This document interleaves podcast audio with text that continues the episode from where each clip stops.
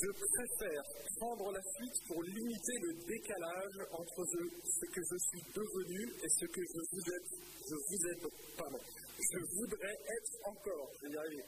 Je voudrais me vanter d'être pas trop bête, me voir en héros dans la glace, m'admirer sans incliner la tête, le regard fier et bien en face, mais je traîne derrière moi quelques casseroles que je déteste. Qui aurait dit ces choses-là? Alors, ce serait une version euh, française fondamentale euh, si c'était l'apôtre Paul, non Vous ne croyez pas? C'est pas dans la Bible. Ça pourrait presque être un chrétien qui a écrit ça, non? Je, je vous donne une autre citation. Je perds souvent mon temps dans d'inutiles rages à vouloir avoir raison au lieu de laisser les autres avoir tort. Intéressant. Bon, vous ne voyez pas qui c'est. Mais il s'agit de Florent Pagny. Donc je vous ai ici fait un petit teaser, mais j'aimerais qu'on écoute finalement cette, euh, ce clip. Vous pouvez le regarder. Parce qu'aujourd'hui, on va parler de notre manière de gérer les conflits. On arrive dans Philippiens chapitre 4 et on va, on va rentrer dans le cœur de la lettre parce que ici, il y a un problème dans l'Église et l'apôtre Paul va me mettre le doigt dessus parce que euh, il faut gérer ces conflits et pas forcément prendre la fuite comme le ferait Florent écoutez euh, ce clip, regardez-le et faites, prêtez attention aux paroles surtout. Ça dure moins de trois minutes.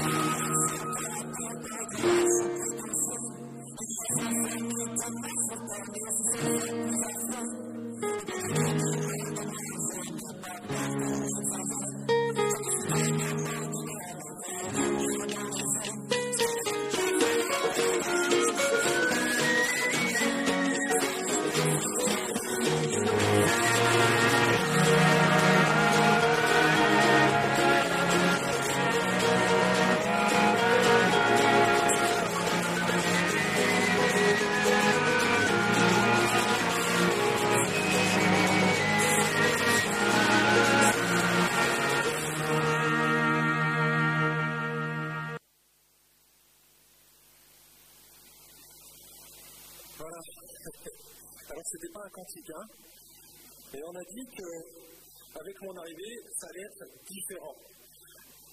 Et donc, je pense qu'il va falloir commencer à s'habituer à la différence parce que ça fait partie de la réalité, hein, si vous ne l'aviez pas remarqué. Mais voyez, une manière de gérer les conflits. il a des casseroles et il les assume. Mais est-ce que c'est une façon biblique de gérer les conflits? Moi, je trouve qu'il y, a des vérités dans ce qu'il dit et qui sont vraiment bonnes à prendre, mais, on n'a pas tout dit sur la question. Et ce matin, on va aborder au travers de l'Épître aux Philippiens un passage qui touche justement euh, à la gestion des conflits. Alors il n'y a pas que ça, parce qu'on arrive au début du chapitre 4 où il y a une transition qui se passe avec ce que l'apôtre Paul avait dit tout au long de la lettre.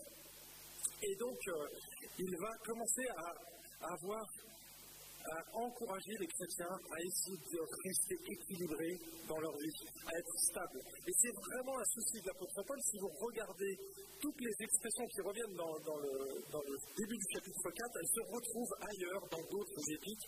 Parce que quand Paul implantait les, églises, il n'avait pas fini son travail. Mais il voulait que ces églises grandissent et qu'elles se stabilisent.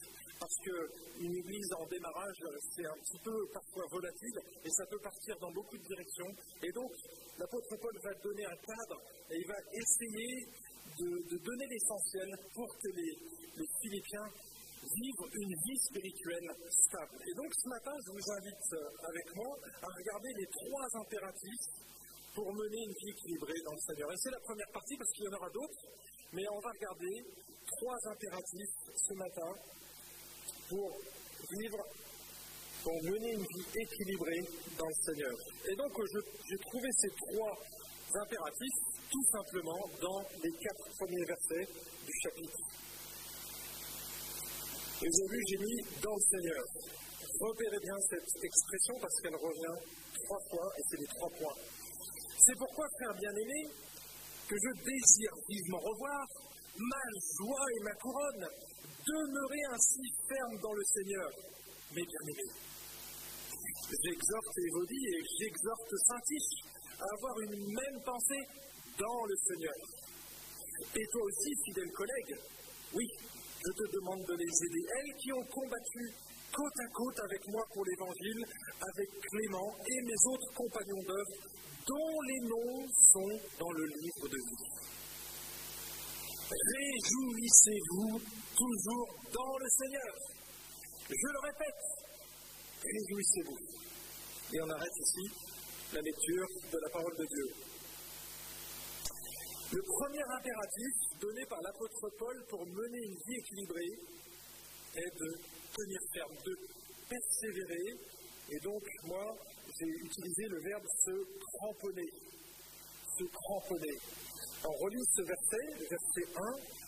C'est pourquoi, mes frères bien-aimés, je désire vivement revoir ma joie et ma couronne, demeurez ainsi fermes dans le Seigneur. Cramponnez-vous dans le Seigneur, mes bien-aimés.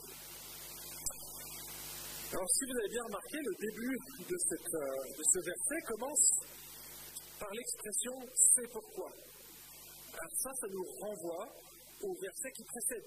Et donc, si on regarde un petit peu la section qui est juste avant celle-ci, eh c'est notre dernier message finalement, les deux derniers messages qui consistaient à la poursuite de la perfection. Hein?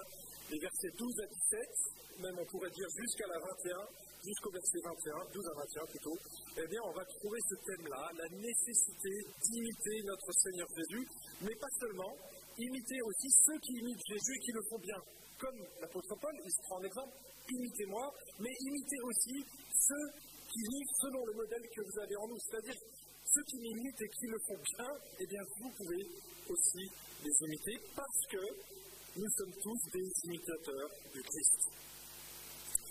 Et si on, regarde la vie de Jésus et de l'apôtre Paul, eh bien, on voit que c'était vraiment des modèles de persévérance ils ont su tenir ferme, se cramponner à Jésus, à Dieu, à leur foi, malgré des circonstances difficiles et parfois très douloureuses. On va simplement prendre juste rapidement l'exemple de Jésus.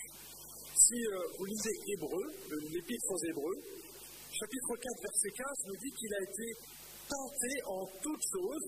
Donc Jésus a connu les mêmes tentations que nous, dans tous les domaines. Mais à la différence de nous, lui n'a jamais commis de péché. C'est ce que dit le verset 15. Jésus a été tenté en toutes choses, mais il n'a jamais commis de péché. Il a tenu ferme devant la tentation. D'accord? Et je pense que devant Dieu, il a accompli toute la volonté morale. Il n'a jamais enfreint la loi de Dieu. Et donc, c'est pour ça qu'on dit qu'il est sans péché, sans, il n'a jamais commis de péché. Et ça, ce sont des gens qui l'ont vu, qui, l'ont, qui ont vécu avec lui 24 heures sur 24 pendant plusieurs années. Moi, vous vivez 10 minutes avec moi, vous voyez tout de suite que je suis un pécheur. Eh bien, Jésus, après plusieurs années, ces gens peuvent écrire ces choses-là et on se dit Waouh, quand même, c'est fort. Eh bien, oui, Jésus était considéré comme quelqu'un qui n'a jamais péché. Pourtant, il avait traversé les mêmes difficultés. Si vous allez un peu plus loin dans l'Épître aux Hébreux, au chapitre 12 et dans les versets 2 à 4, eh bien, on lit la chose suivante sur Jésus. Au lieu de la joie qui lui était proposée, il a supporté la croix, méprisé la honte et s'est assis à la droite du trône de Dieu. Considérez en effet celui qui a enduré de la part des pécheurs une telle opposition contre sa personne, afin que vous ne vous fatiguiez pas l'âme découragée. Vous n'avez pas encore résisté jusqu'au sang en combattant contre le péché, lui, si. Hein, et donc, dans ce passage, on, voit encore euh, que Jésus a tenu ferme. Regardez les, mots qui sont soulignés ici en jaune. Ça concerne Jésus. Il a supporté la croix. Il a enduré l'épreuve. Il a résisté. Il a combattu contre le péché. Vous voyez, ce sont des termes qui signifient, c'est des synonymes de tenir ferme. Tenir ferme. Supporter, endurer, résister, combattre. L'apôtre Paul encourage les Philippiens à faire comme Jésus, à imiter Jésus et donc à tenir ferme, hein, à être debout. Littéralement, ah, j'aime bien ce mot, il y a un mot en fait, c'est un verbe. L'expression que nous on a en deux mots, demeurer ferme, eh bien en grec c'est stéco. Alors j'aime pas donner euh, la science du grec parce que je ne parle pas le grec, mais je sais lire les commentaires et ça c'est intéressant. Et donc je pense à un steak, hein, vous voyez, c'est pas un steak haché, mais un steako, quelque chose qui est ferme. Alors ça n'a absolument rien à voir bien sûr avec le steak, mais c'est un, moyen mémotechnique, tenir ferme, je pense au steak. En fait, ça veut dire tenir debout, rester debout, et c'était utilisé chez les militaires. C'était en termes, quand on parlait des militaires qui étaient au combat, d'accord On disait qu'il fallait qu'il soit stéco, qu'il soit debout, qu'il reste vigilant. Quand on est au combat, les amis, on ne peut pas se permettre d'aller boire une bière, de poser notre bouclier et puis d'attendre que ça passe. Non.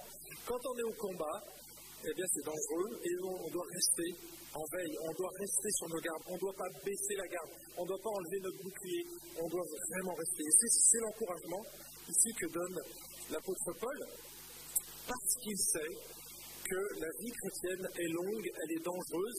On mène un combat, les amis, peut-être que vous avez oublié, mais on a trois ennemis. Nous-mêmes, notre chair, c'est notre principal ennemi parce que celui-là est omniprésent. Il y en a un autre qui est moins omniprésent, c'est le diable. Mais lui aussi agit. Et parfois, on lui laisse la place et vous allez voir qu'on peut facilement lui laisser la place dans les conflits et il s'éclate le diable. D'accord Donc, on a trois ennemis, on a dit la chair, le diable et bien sûr le monde, c'est-à-dire la philosophie du monde qui est une philosophie contre Dieu ou qui ne tient pas compte de Dieu. D'accord Et donc, c'est la vie sans Dieu, tout simplement. Et ça, les amis, on baigne dedans. Quand vous allez au travail, euh, vos voisins baignent dans cet univers-là. Et donc, bah, on a tendance parfois à glisser. Et l'Église et les chrétiens, nous avons cette tendance à glisser, comme notre chair est faible et que notre esprit est bien disposé, ben on est en combat permanent. Hein, c'est l'apôtre Paul qui dit dans Galates chapitre 5, verset 17, car l'esprit a des désirs contraires à la chair, afin que l'on ne fasse pas ce qu'on veut. Vous voyez, on a, on a ce combat en permanence dans notre vie, dans nos cœurs. Et donc, l'apôtre Paul le sait. Et donc, on a besoin d'être vigilant, de ne pas baisser notre garde. Et c'est ce qu'il dit ici aux Philippiens. Lorsque on compare euh, cette épître aux Philippiens avec les autres épîtres, par exemple celle des Corinthiens ou celle des Galates, eh bien, on voit que finalement, l'église de Philippe était en bonne santé. À Philippe, il n'y avait pas de problème majeur, il n'y avait pas de problème doctrinaux, il n'y avait pas de laxisme moral. Il y avait certes une vigilance à avoir quant aux légalistes, on l'a vu, aux faux docteurs, et donc aussi à ces faux chrétiens.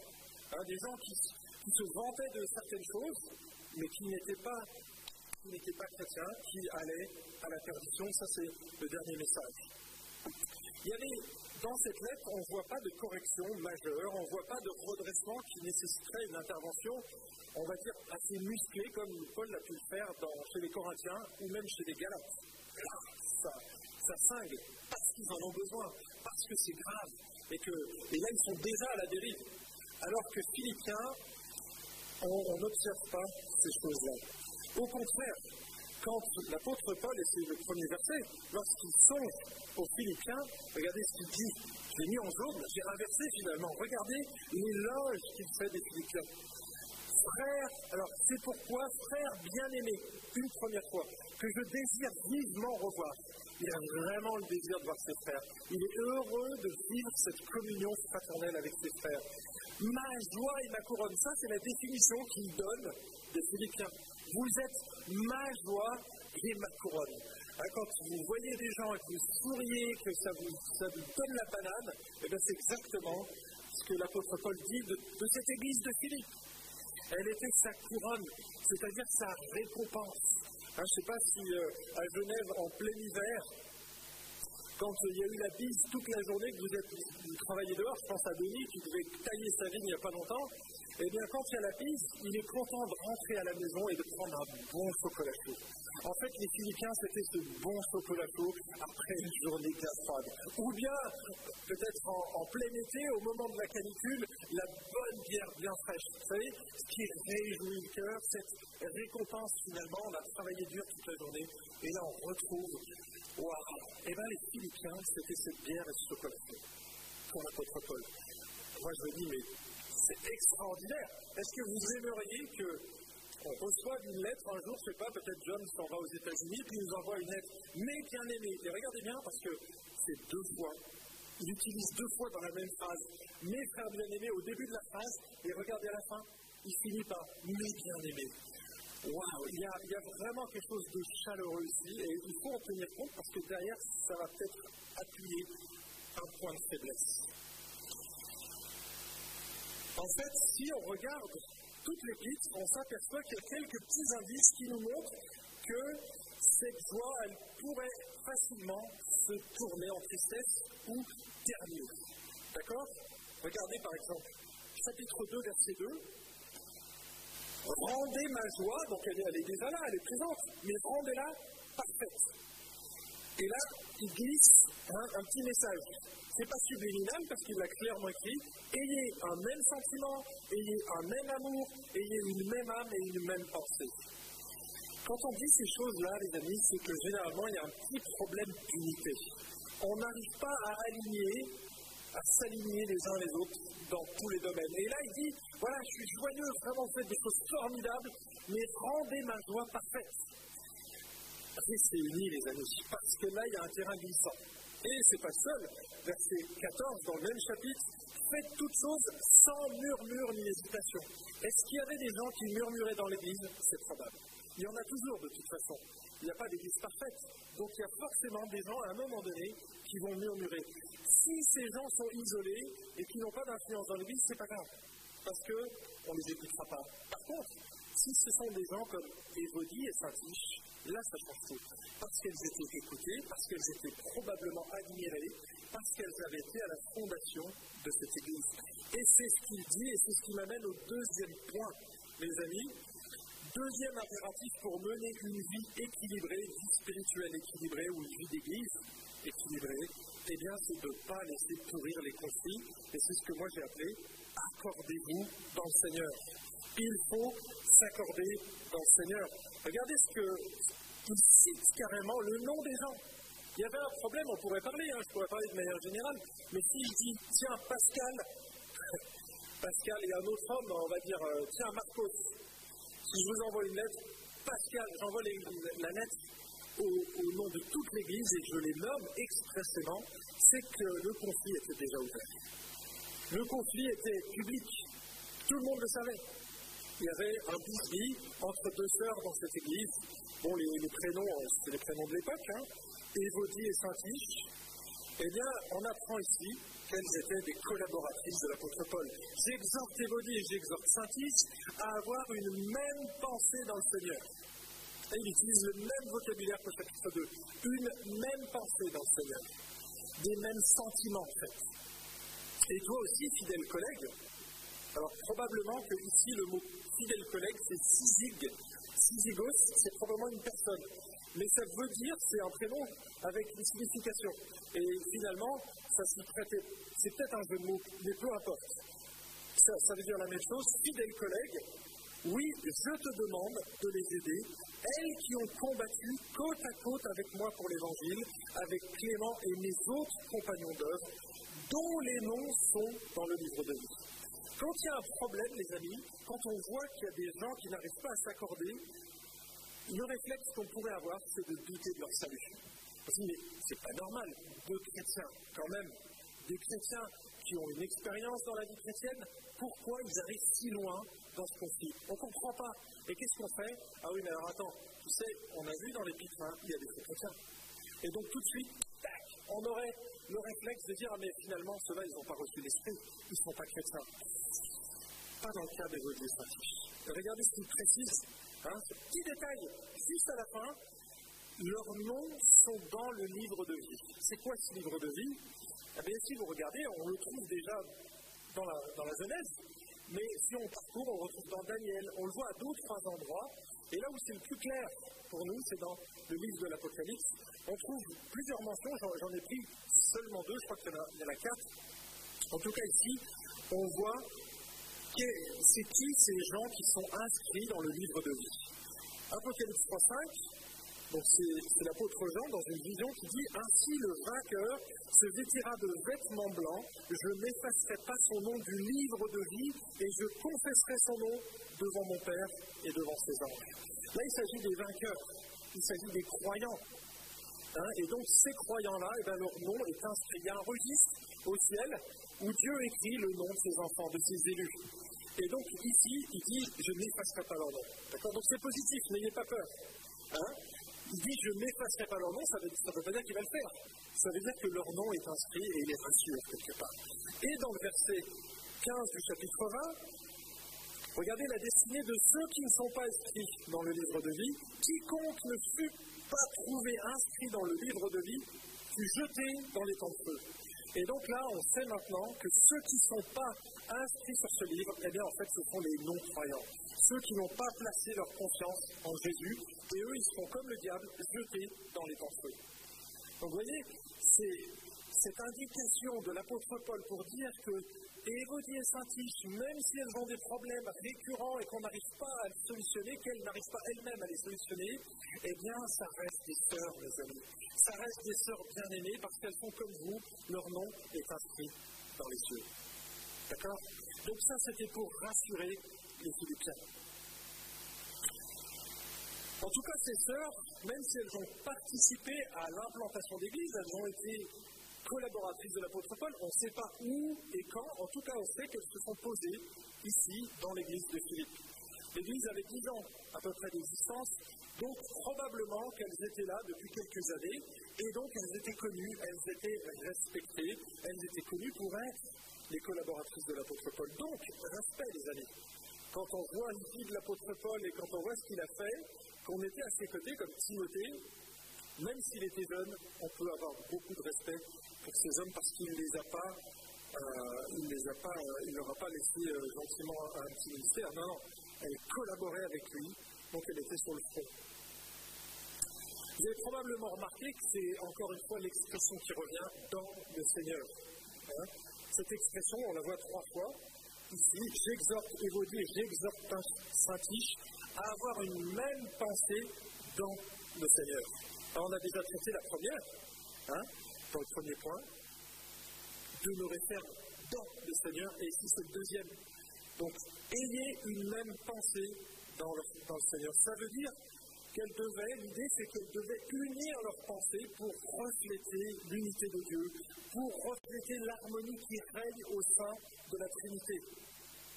Alors, on ne sait pas vraiment la nature de leur conflit. Hein. Par contre, ce qu'on peut affirmer, c'est qu'il s'agit d'un sujet qui ne touche ni à l'Évangile, ni à une doctrine fondamentale, ni à un comportement moral, parce que sinon Paul l'aurait clairement dénoncé. Il le fait dans les autres épîtres et il n'hésite pas à mentionner le nom des gens. Alors, on sait finalement qu'il s'agit d'un conflit mineur, ou d'un désaccord, ou bien d'une divergence d'opinion, ou bien d'une offense qui n'aurait pas été réglée, mais qui est en train de prendre des proportions. Vous savez, quand euh, on pense à conflit et qu'on est chrétien dans une église, on s'imagine que c'est un problème spirituel. La plupart des conflits, les amis, ça part de rien, de pas grand-chose. C'est une chaussette qui traîne qu'on n'a pas rangée, c'est euh, des couverts ou un lave-vaisselle qu'on n'a pas débarrassé, Hein? si je regarde les conflits que moi je vis dans ma famille au quotidien, les amis, c'est des broutilles. Hein ce n'est pas une doctrine fondamentale. C'est simplement que quelqu'un n'a pas fait ce qu'il devait faire. Ou en tout cas, il n'a pas fait comme je lui avais demandé de le faire ou comme je pensais qu'il devait le faire. Vous voyez Déjà là, j'ai apporté au moins quatre nuances juste sur une action. Et du coup, bah, les conflits, ça naît très facilement. Ça naît très facilement. Je cite ici donc un pasteur donc, qui, a écrit sur le blog, de Nine Marks, vous pouvez le retrouver en anglais, ou il y a même une version française sur TPG, il s'appelle Mike Mintos. Et lui, donc c'est un pasteur, il a identifié 14 étapes dans un conflit. Écoutez bien parce que ça peut vous concerner.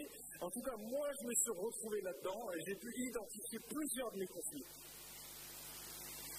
Alors, ça ne donne pas de solution, mais au moins, vous savez comment ça peut naître et à quel moment ça bascule lui dit que c'est la sixième, euh, la sixième étape. Là, en général, on ne peut plus revenir en arrière et ça fait des dégâts. Premièrement, une offense a lieu. Deuxième étape, une version biaisée des faits est partagée avec des amis. Troisième étape, les amis s'en mêlent. Quatrième étape, deux parties se forment. Cinquième étape, la suspicion se développe de chaque côté. Sixième étape, écoutez bien, chaque côté cherche des preuves pour confirmer ses suspicions. Et là, vous pouvez être sûr qu'ils vont trouver. Parce qu'on n'est pas parfait. Donc, vous voyez, à cette étape, ça bascule. On trouve des raisons et on en a toujours une bonne. Septième étape, des affirmations exagérées ont lieu. Tout le temps comme ça. On exagère les faits avec nos bouches. Huitième étape, dans le vif du conflit, les parties impliquées entendent des choses qui n'ont jamais été dites. Hein, c'est très vrai. Et disent des choses qu'ils regrettent d'avoir dites. Neuvième étape, un troisième parti se forme. Même bien intentionné, il ne peut jamais communiquer de façon fiable des informations entre les deux parties offensées. Et ça, c'est la, la, réalité. C'est qu'on entend deux sons de cloche et on ne sait jamais finalement où est la réalité. Onzième étape, non pardon, dixième étape, de vieux dossiers sans aucune relation à l'offense actuelle apparaissent. Hein, on sort les vieux dossiers, les bons trucs qui sont sous le tapis qui puent. Onzième étape, l'intégrité est mise en doute. L'intégrité. D'accord, on va plus loin. C'est plus des paroles, c'est plus des faits. Maintenant, on remet en cause l'intégrité, les motivations des gens, les motivations profondes. Douzième étape, les gens se traitent de menteurs. Ben oui, c'est moi qui dis la vérité, donc forcément l'autre, ça peut être qu'un menteur. Treizième étape, ceux qui essaient de résoudre le problème. Là, il dit, les, exemple, les anciens dans une église, les responsables. Eh bien, ceux qui essaient de résoudre le problème sont critiqués de n'avoir pas suivi la bonne procédure et deviennent le nouveau centre du conflit. On dirait que c'est du vécu. et quatorzième, et dernière étape, beaucoup de gens sont blessés. Vous voyez les amis, je ne sais pas si en réfléchissant, vous avez déjà vécu ce genre de conflit. Alors attention, hein, des conflits, on en a tous les jours. Ce que je vous ai raconté sur ma famille, je, le mets dans les conflits, mais c'est mineur. Là, ce sont des conflits majeurs. Hein. Et donc, c'est de ça dont il s'agit ici, parce que c'est des, conflits qui traînaient depuis longtemps et donc Hérodier et Saint-Tiche n'arrivaient pas à sortir. Et donc il devait probablement y avoir des clans qui s'étaient déjà formés. Et donc il n'y avait plus cette unité. Et donc c'est pour ça que l'apôtre Paul voyait que ce n'était pas un problème fondamental, mais il dit là, il faut en parler. Il faut en parler parce que ça va partir en cacahuète sérieux. Et donc, du coup, ça va déstabiliser l'Église et probablement qu'il y en a certains qui vont partir. Alors, je vous pose une question parce qu'elle est fondamentale Fondamentale.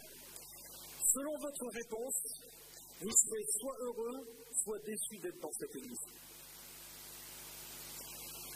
Croyez-vous que les conflits ne devraient pas exister dans une Église?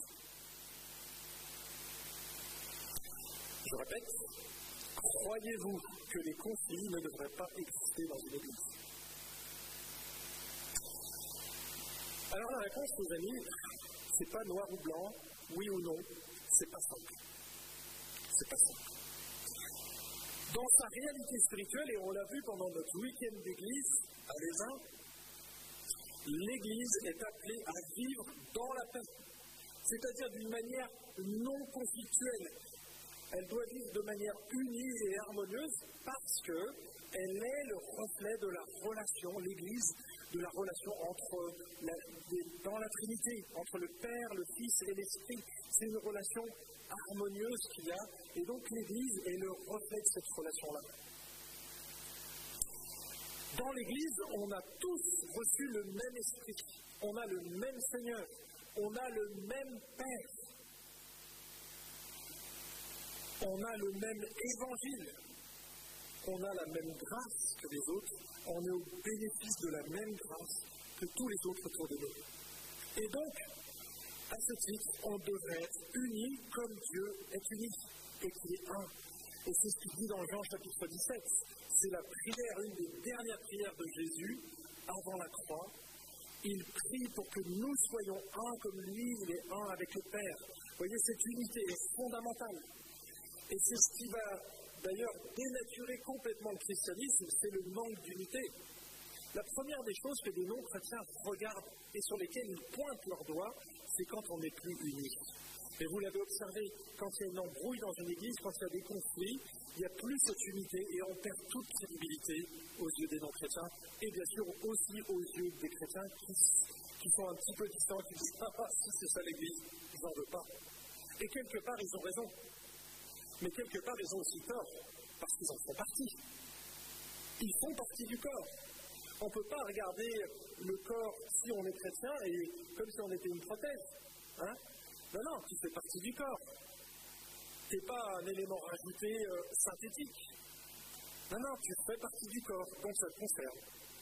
Donc, si toi tu es imparfait, tu amènes ton imperfection dans l'Église, à ton avis, comment elle va être l'Église? Une adjonction, vous avez fait des maths, une adjonction de gens imparfaits égale quelque chose de parfait. Ça sonne juste ou pas à votre avis? En maths, non. Je prends un exemple. Vous savez que les conflits, si, on voulait éviter les conflits, qu'est-ce que vous feriez? Moi, je me, suis, je me suis mis à réfléchir, je me suis dit, OK, imaginons une, une communauté, on ne va pas parler d'église, une communauté où on voudrait éviter tous les conflits. Qu'est-ce qu'on ferait? Eh bien, on prendrait du temps, déjà, pour connaître l'autre. Hein? Mais vraiment, on va étudier, on va discuter, on va passer du temps, on va confronter nos idées, nos pratiques, etc. Et au bout de six mois, un an, on dit OK, est-ce que tu es d'accord pour qu'on fasse route ensemble? Ça serait le cas idéal. Une communauté de deux personnes. OK, cas idéal pour ne pas avoir de conflit. Maintenant, je vous pose une question. Soyez honnête dans votre réponse. Vous êtes en couple, plusieurs sont mariés. Qui n'a jamais eu de conflit dans son couple? Levez la main. Bien haut qu'on vous voit parce que franchement, si c'est le cas, je vous applaudis. Personne? Attendez, vous vous êtes choisis, vous avez pris le temps de, rentrer en communion les, uns et les autres. Vous êtes que deux et vous êtes encore en conflit alors que vous vous êtes choisis. Mais les amis, si vous pensez ça de votre couple, n'imaginez pas que dans l'Église, il n'y aura pas de conflit. Parce que dans l'Église, personne ne s'est choisi. Personne. On est tous différents. Et ce qui amène, la, on va dire, la principale source des conflits, c'est nos différences. C'est nos différences. Et donc, il y a toujours ce décalage, les amis, que, que les gens observent entre le déjà et le pas encore. Et oui, nous sommes déjà saints, nous sommes parfaits, mais pas encore. Nous le devenons. Hein, ça, c'est la sanctification. Et il y a cette ambivalence quand on lit les Écritures, on le voit. On dit on est déjà saints, il appelle les Corinthiens des saints alors qu'il les reprendait violemment sur leur comportement. Mais c'est parce qu'ils sont saints en Christ. D'accord Et donc, l'objectif de la vie chrétienne, c'est de, faire coller notre réalité à ce que nous sommes déjà en Christ. Et ça va prendre toute la vie, et encore, on n'y parviendra pas complètement. Les amis, l'Église, si vous, considérez qu'on ne devrait pas avoir de, conflit, c'est que vous pensez que l'Église, c'est le paradis sur terre. C'est le royaume de Dieu, comme Dieu l'a désiré sur terre. J'ai le regret de vous dire que nous, le royaume de Dieu, il n'est pas encore là. Il est là, il n'est pas encore là. Il est déjà là, mais pas encore. Vous voyez? C'est-à-dire qu'on devrait refléter ce royaume, mais l'Église, c'est le reflet imparfait du royaume de Dieu.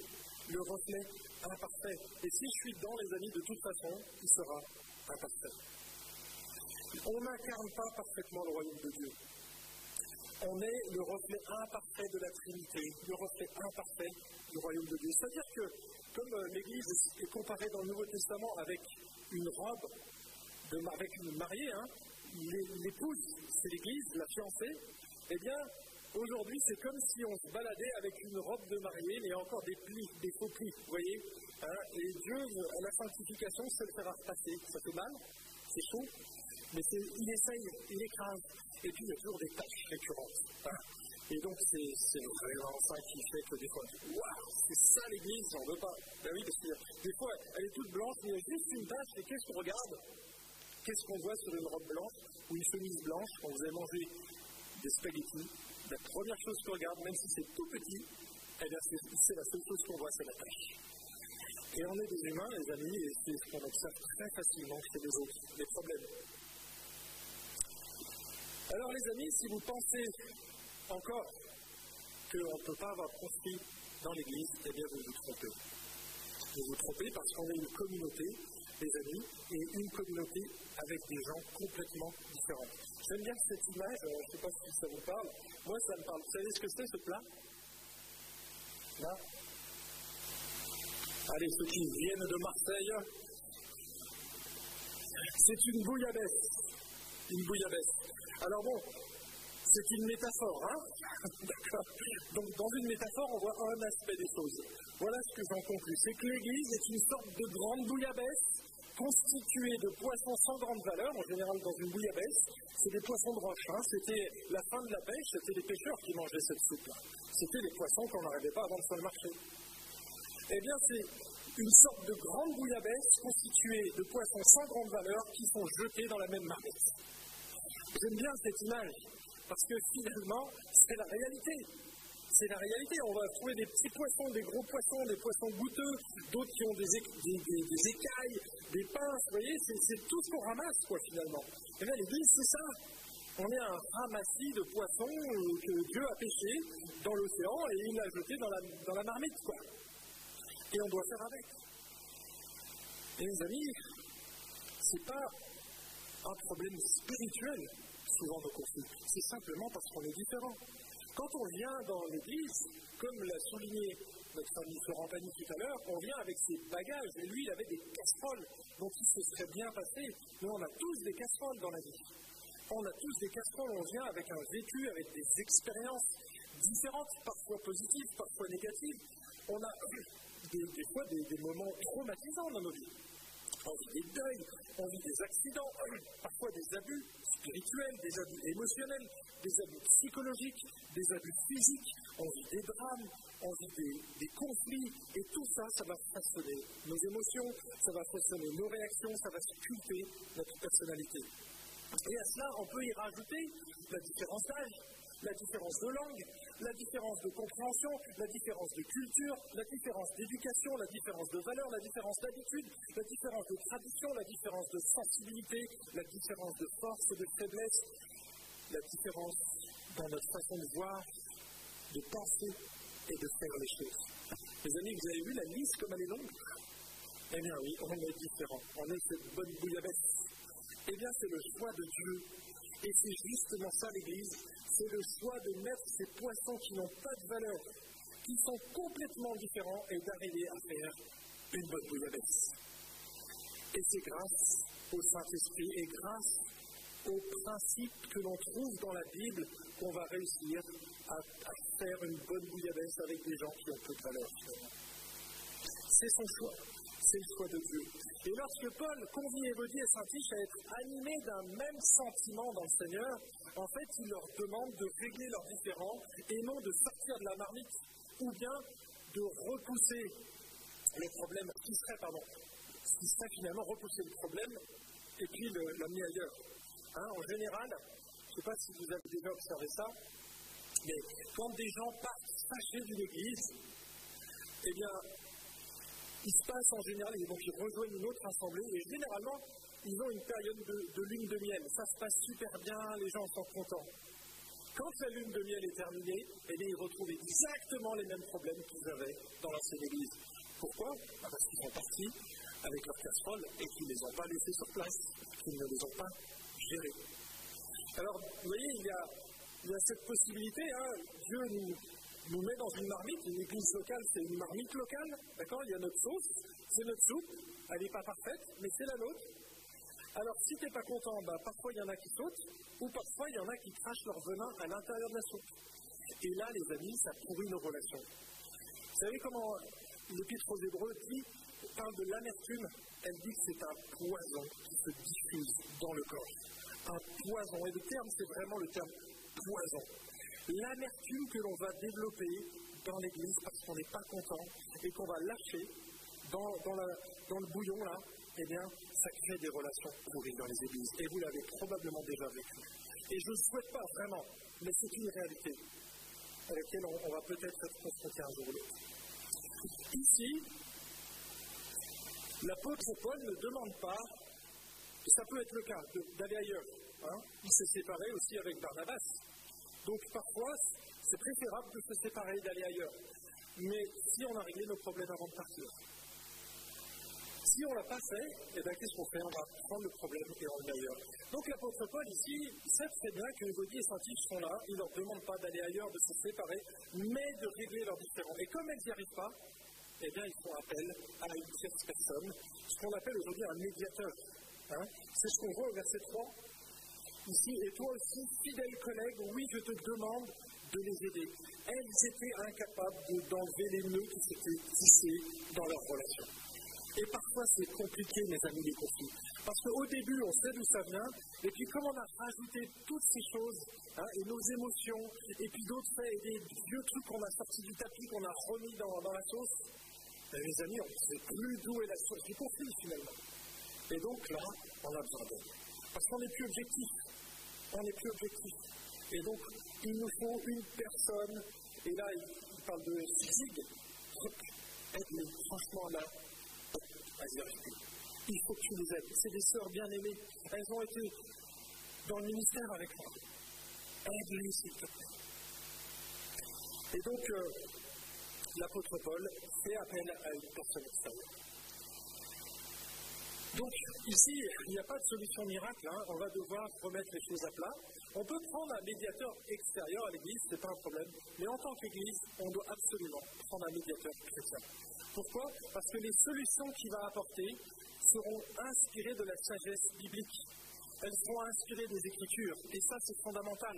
Ne prenez pas un médiateur qui ne connaît pas les principes bibliques, parce que dans le royaume de Dieu, on a certains principes, notamment moraux et doctrinaux, que lui, il ignore totalement. Et parfois, c'est juste un point de doctrine qui nous dérange, et donc du coup, il y a un conflit qui va naître, alors ce n'est pas forcément fondamental. Mais un non-chrétien va passer complètement à côté. Et, donc ça, c'est vraiment fondamental, prendre un médiateur qui est chrétien.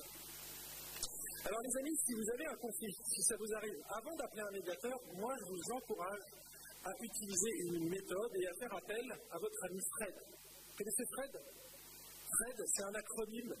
Hein, c'est une méthode. C'est un ami à moi qui s'appelle Arnaud Potier. Arnaud, je te salue si tu écoutes cette vidéo. En tout cas, il est donc, lui, c'est un coach professionnel. Il, coach les, entreprises et principalement les leaders dans les entreprises, mais il est chrétien. Et c'est justement, il est venu une fois dans notre église et on, on voulait qu'il aborde la question de la gestion des conflits. Et donc, bon, ça dure tout un, week-end, hein, c'est un séminaire. Et là, je vais vous donner juste quelques principes, mais vraiment, c'est essentiel. Donc, les amis, si vous commencez à rentrer dans un conflit qui prend de la proportion, hein, c'est pas quand il y a euh, le, le lave-vaisselle qui n'a pas, été mis en marche, c'est pas ce genre de conflit, parce que déjà, vous n'aurez pas le temps, vous aurez déjà fini votre conflit, euh, alors que là, c'est un conflit qui, voilà, qui est naissant, qui commence à prendre de l'ampleur. C'est ce genre de conflit dont je parle ici. Donc Fred, votre ami Fred, c'est qui Eh bien, c'est ça, c'est un acronyme. Déjà, le F. La première chose, c'est les faits. D'accord Les faits. Donc là, c'est votre rôle.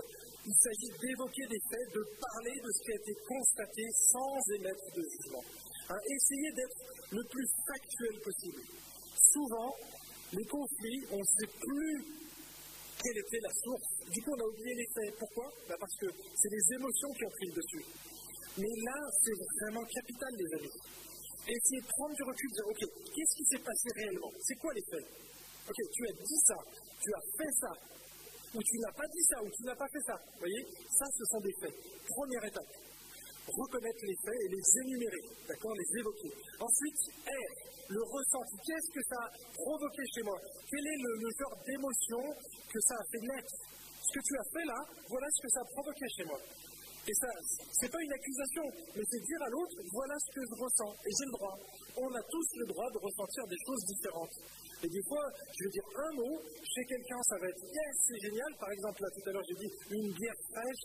Quelqu'un va dire waouh, c'est vrai, c'est quelque chose de, chouette et tout. Et puis il y a un autre qui, lui, a eu des problèmes avec l'alcool. Quand je dis le mot bière, c'est ah, c'est un péché. Vous voyez Si je parle du clou de girofle, il y en a qui vont dire Waouh, c'est génial, ça me rappelle les moments près du feu.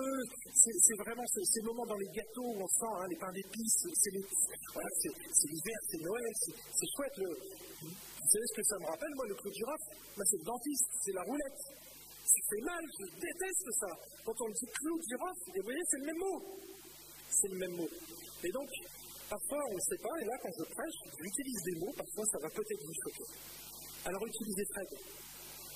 Les faits, voilà ce que tu as dit. Voilà ce que j'ai ressenti. Ensuite, le E, eh bien, voilà les effets que ça a produit, non seulement sur moi, mais dans ton entourage. Ça, là, il y a des conséquences dans ce que tu viens de dire. D'accord? Donc, mon ami, je te demande, et ça c'est le D, je te demande de changer. Je te demande d'agir. Je te demande de changer ton vocabulaire. Je te demande, vous voyez, on doit préciser ce que l'on souhaite. Et c'est une manière de désamorcer les bombes, de régler finalement un conflit qui est naissant. D'accord?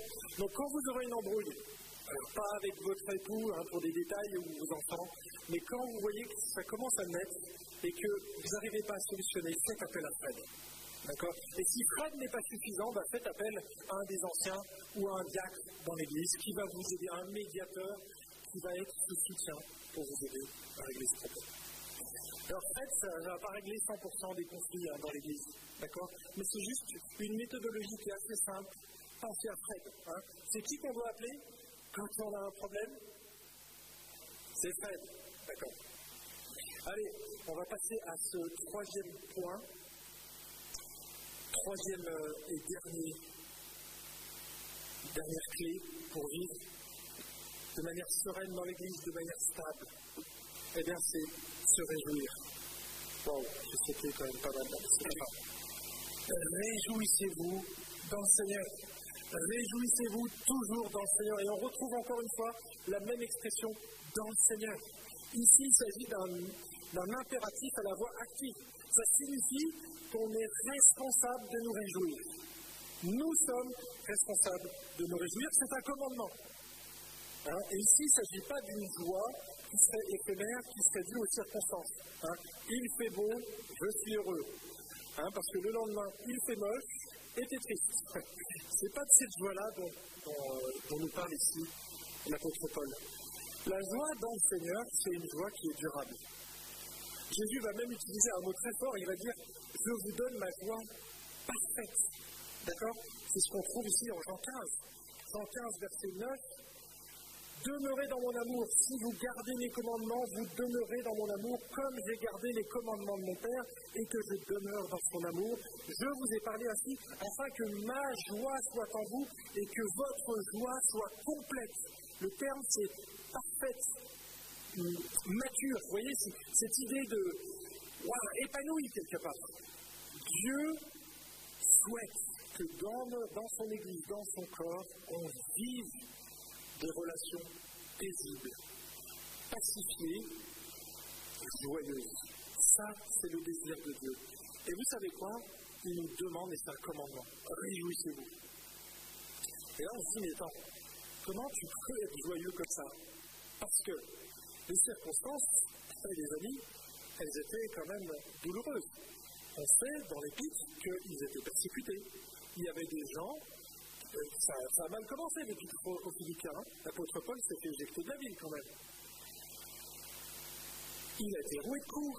Enfin bref, ça a été douloureux. La, naissance de cette église a été douloureuse et il y, a eu, il y avait des gens dans l'église qui prêchaient l'évangile mais qui voulaient détruire quelque part le ministère de l'apôtre Paul. Donc c'était une souffrance. Il y avait des gens euh, qui, qui, euh, qui, étaient peinés en ayant appris la maladie, presque le fait que Épaphrodite était mourant. Donc ils étaient tristes, vous voyez Et Paul le dit, afin que je n'ai pas tristesse sur tristesse. C'est bien dans l'épître philippiens dont il s'agit. Et, et, donc il y avait aussi cette situation avec Saint-Tiche. Une peine, je pense que quand il y a un conflit dans l'Église, mes amis, on est tous concernés. Parce qu'on est tous attristés. Et donc, quel est le réflexe? Eh bien, c'est qu'on se focalise finalement sur les problèmes. C'est le réflexe humain. Et je pense qu'il faut à un moment donné s'attarder sur le problème. Mais du coup, si on s'attarde trop sur le problème, qu'est-ce qui se passe? On en perd notre joie. On perd notre joie. Et l'apôtre Paul dit, mes amis, si vous voulez vivre une vie équilibrée, vous ne devez pas laisser ce problème, la preuve, la preuve, mais tout le monde ne doit pas être concerné. Ok, Zizig, tu te charges du problème.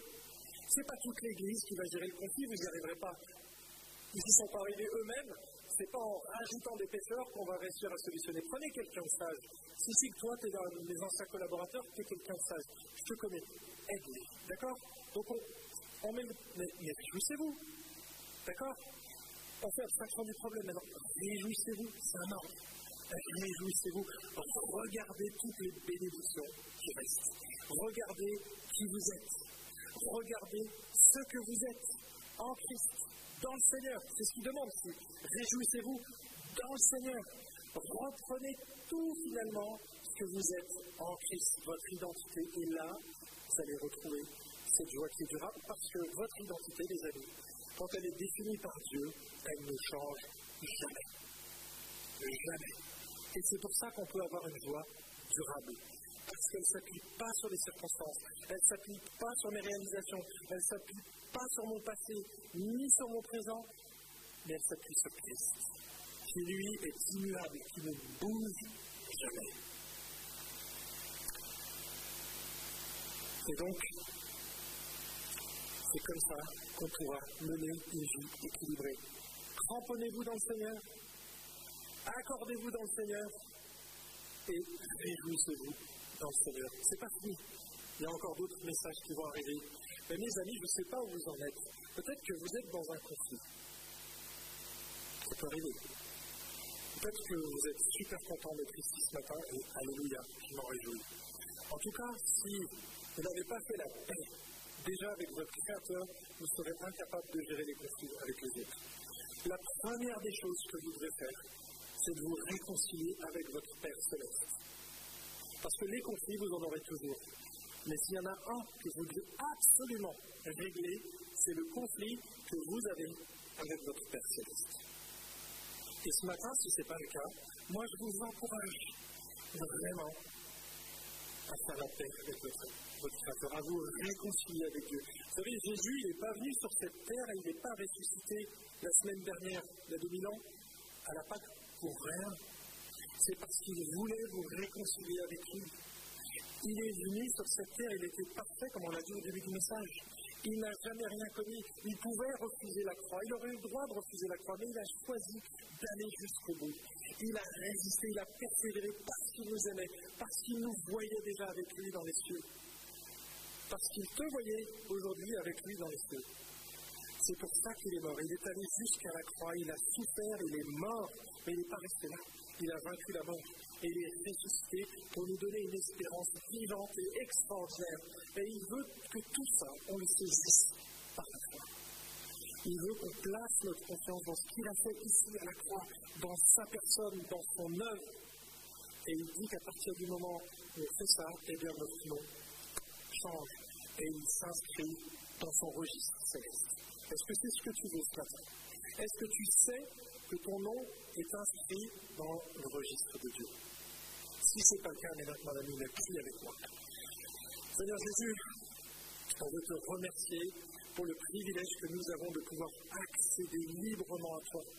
On n'est pas obligé d'adhérer à une nouvelle religion, d'adhérer à un nouveau programme, d'adhérer même à une église ou au message d'un pasteur. Non, c'est à une personne qu'on peut se confier, c'est à toi, à Jésus-Christ. Tu nous demandes simplement de placer notre confiance, de reconnaître qu'on est pécheur, qu'on mérite la condamnation, mais que toi, tu l'as pris pour nous à la croix. Seigneur, je te prie pour que si un frère ou une sœur n'est pas encore réconcilié avec toi ce matin, que tu puisses lui permettre de venir librement de reconnaître son péché et de placer sa confiance en toi, s'il te. Inscris son nom dans le livre de vie. Bien sûr, on ne peut pas te l'imposer, mais Seigneur, donne-lui cette force, donne-lui la repentance nécessaire pour arriver au salut. Et Seigneur, s'il y a des conflits naissants dans l'Église, eh bien, je te prie pour que tu nous aides à les gérer, à faire appel à notre ami Fred, mais surtout au Saint-Esprit, à l'Écriture, aux principes bibliques, pour nous aider à nous sortir des, mailles dans lesquelles on, s'est emmêlé.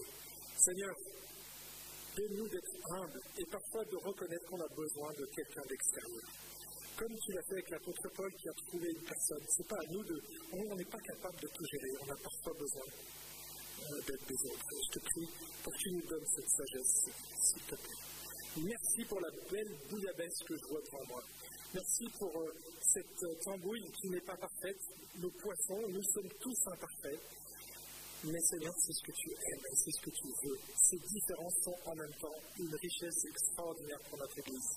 Alors donne-nous de pouvoir refaire ces repas canadiens, de refaire cette grande bouillabaisse, qu'on puisse se réjouir ensemble. Et je te, bénis au nom du Seigneur Jésus-Christ. Amen. Eh bien, le, culte s'achève. Donc, eh bien, je vous invite cette semaine à bien réfléchir à cette bouillabaisse. Si vous avez des conflits, Réglez-les, les amis. Le pardon est possible, toujours possible, toujours disponible. Usez-en, abusez du pardon. C'est jamais passé, Faites-vous grâce réciproquement, comme le Christ vous a fait grâce. Le pardon, c'est difficile. C'est dur. Moi, je dirais que c'est même impossible aux hommes de pardonner. Impossible. Mais grâce à Dieu, on peut le faire parce que lui nous a pardonné tous nos péchés. Notre dette a été 100% remboursée. On lui devait des milliards, il a remboursé ça pour nous et nous, notre devoir, c'est de rembourser la petite dette que les autres ont contractée envers nous. Elle sera jamais aussi grande, mes amis, jamais aussi grande que celle que Dieu nous a remise. Alors, que le Seigneur vous bénisse dans cette semaine. Soyez ces lumières, soyez ces petits poissons de roche. Tout ce n'est pas visible, c'est pas grave, mais apportez le sel, apportez le sel de la terre, c'est ce que vous êtes. Brillez comme des flambeaux dans le monde.